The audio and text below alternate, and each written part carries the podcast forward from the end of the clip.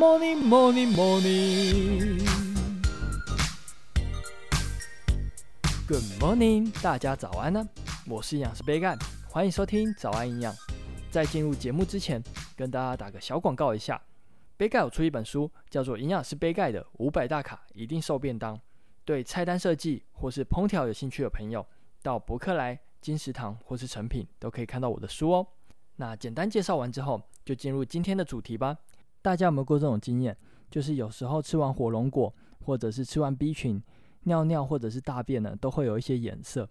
今天呢，就来聊一下为什么会这样子。那在介绍之前呢，要先了解一下食物在我们肠道中是怎么被吸收的。那首先，当我们吃下东西的时候呢，我们胃部还有肠道会分泌一些消化液。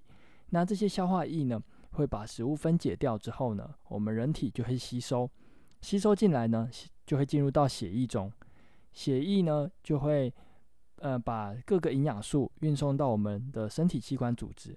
那如果说我们组织已经足够，或者是我们人体不需要的时候，就会再进一步的运送到肾脏，借由尿液中排出。那如果说我们人体没办法吸收的营养素呢，就会借由粪便中排出。所以呢，这边就可以分成两个方向哦。第一个呢，就是我们人体吸收之后，我们身体已经足够，或者是已经利用完了之后呢，就会由尿液中排出。那第二个呢，就是我们人体根本没办法吸收，就会由粪便中排出。那这边呢，就以 B 群还有火龙果来跟大家介绍。B 群来说呢，里面有一个 B2 叫做核黄素。核黄素呢，带有一点黄绿色的荧光色，那这个荧光色呢，就是造成我们尿液有颜色的主要原因。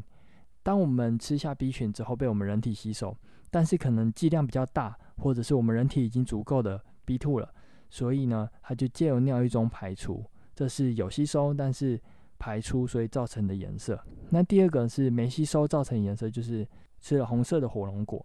红色的火龙果呢，里面有一个色素叫做甜菜苷色素，这色素我们人体没办法消化吸收，所以就会造成当我们吃下肚子之后，它直接由粪便排出，造成了红色的粪便。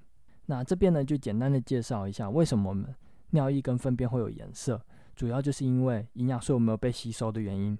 那之后呢，我会再跟大家介绍尿液的颜色以及粪便的颜色可以怎么判断我们的健康状况。那举例来说，像有的时候我们粪便会是黄色的，有时候甚至是绿色的，还有黑色的。那这么多种粪便，我们要怎么判断自己的健康状况呢？之后呢，会跟大家再分享一下。有兴趣的朋友可以来听一下哦。那今天早安羊就到这边喽。有任何问题或是鼓励，都欢迎在底下留言，也别忘了给五颗星哦。最后祝大家有个美好的一天。